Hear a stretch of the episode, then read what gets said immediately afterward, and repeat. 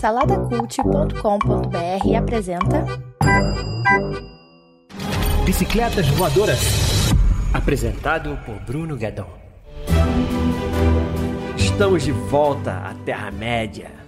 Antes de partir para o episódio, você já sabe, segue Bicicletas Voadoras Cast no Instagram, no YouTube, se inscreve no canal e dá o gostei aí no vídeo. No Spotify e no Apple Podcast, avalia com 5 estrelinhas. A gente está em vídeo também no Spotify. E também estamos lá no saladacult.com.br, beleza? Anéis de Poder, a série mais cara da história da televisão. São bilhões, bilhões de reais ou de dólares, não tenho certeza.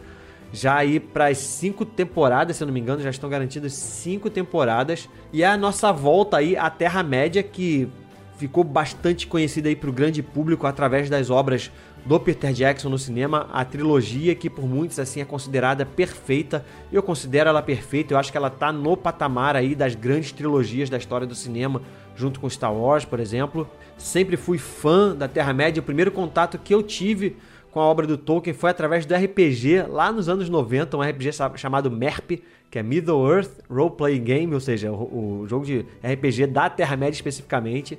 Depois eu li ali o primeiro livro somente, não cheguei a ler os outros dois livros. E ali no iníciozinho dos anos 2000 a gente teve a trilogia, né, que é fantástica, como eu falei.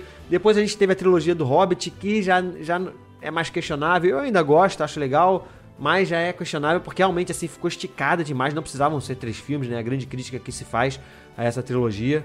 E depois assim de uma de brigas relacionadas aos direitos autorais das obras do Tolkien, a Amazon conseguiu aí é, direito para contar uma história que não tocasse nesses personagens que a gente conhece ali na nessa trilogia original. Ou seja, os hobbits ali, Gandalf, Aragorn, esse, esses personagens não podem ser tocados aqui nessa. Eu não sei até que ponto esse, é to, esse tocado aí é o limite desse tocado que eu tô falando. Mas eu sei que, que isso forçou a produção a buscar uma história e na verdade não só buscar, né, criar uma história original, ou seja, eles estão criando uma história baseada nas obras de Tolkien, então tem muita coisa nova, personagens que nunca existiram, é, acontecimentos que não, não, não aconteceram.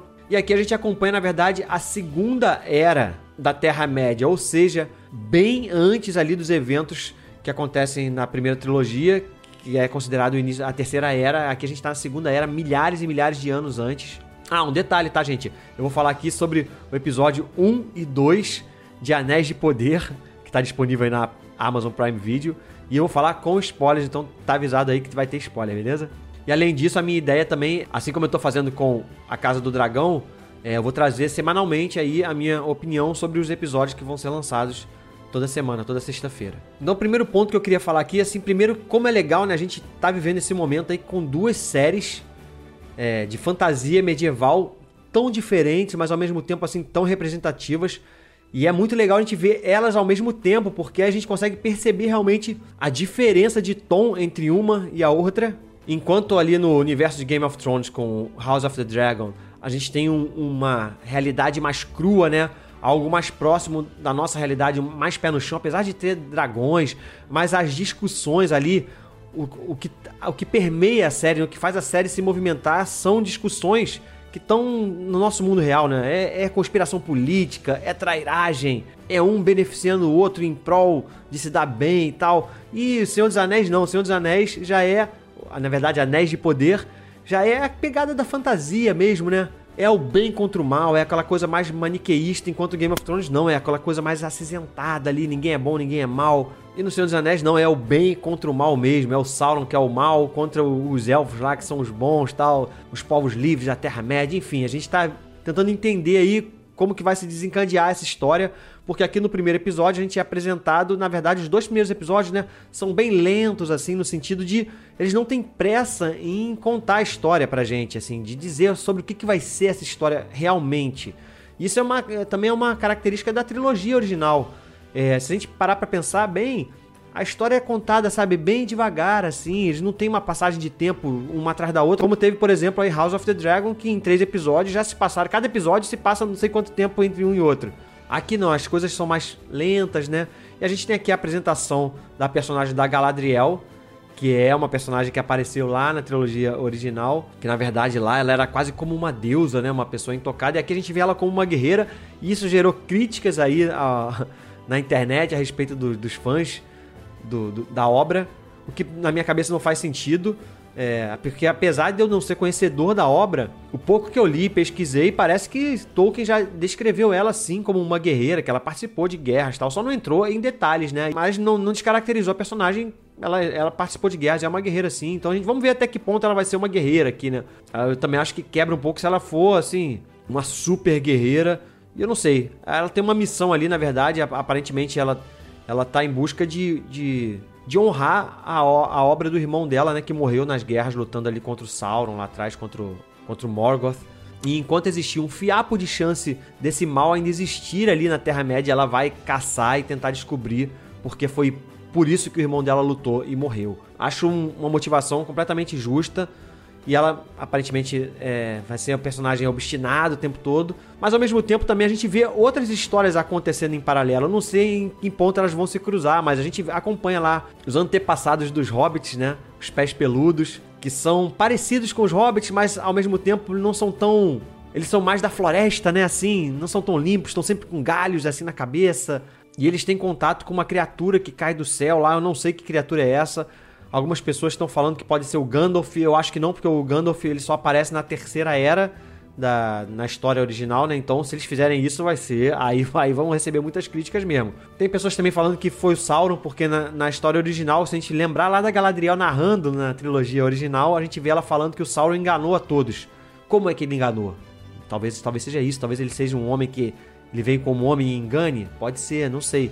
E a gente também acompanha a trajetória aí dos elfos, né? Na figura do Elrond, visitando lá a Moria com os anões, lá com Durin e tal. Então tem todo essa, também esse lado aí, mostrando a relação dos elfos com os anões. Vamos ver onde que vai dar isso. Enfim, eu acho que esses dois primeiros episódios, como eu falei, a história ela não movimentou muito. Ah, também tem, a, também tem a, o núcleo ali daquele elfo silvestre, né? Que é um personagem novo, que também gerou críticas aí, porque por, por, pelo fato dele ser negro, é, que o Tolkien nunca descreveu os elfos negros, eles sempre foram é, brancos com cabelos louros. Enfim, cara, isso para mim é uma bobeira ficar encrencando com isso. E a gente tem ali o núcleo desse elfo, junto com uma aldeã ali, mostrando que que o mal já está realmente na Terra-média, entrando ali por baixo da, das cidades e tal. Então tem esse outro, outro núcleo também. Então, como eu tava falando, é, eu acho que a história ela nem avançou muito, sabe assim?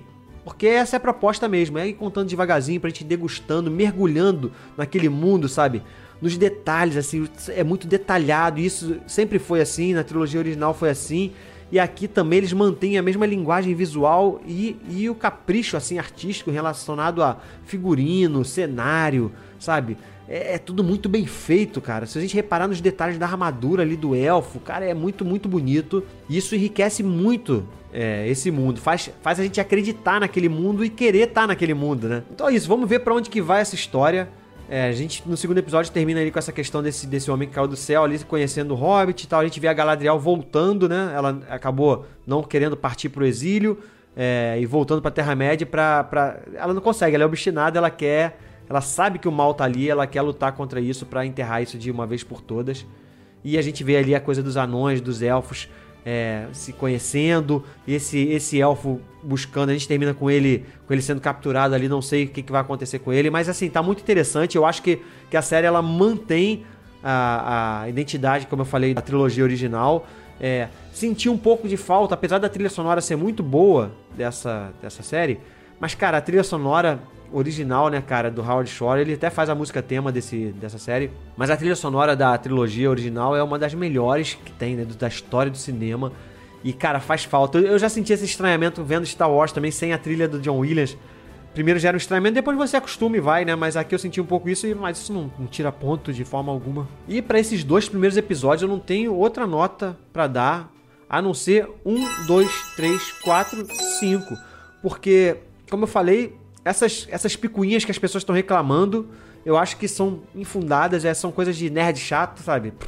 Eu acho que não tem sentido é, terem colocado os hobbits também negros ali. Sabe, isso aí, cara, no, nos tempos de hoje, esse tipo de discussão, ver as pessoas discutirem isso, não tem, não tem, cara, isso ah, chega a doer.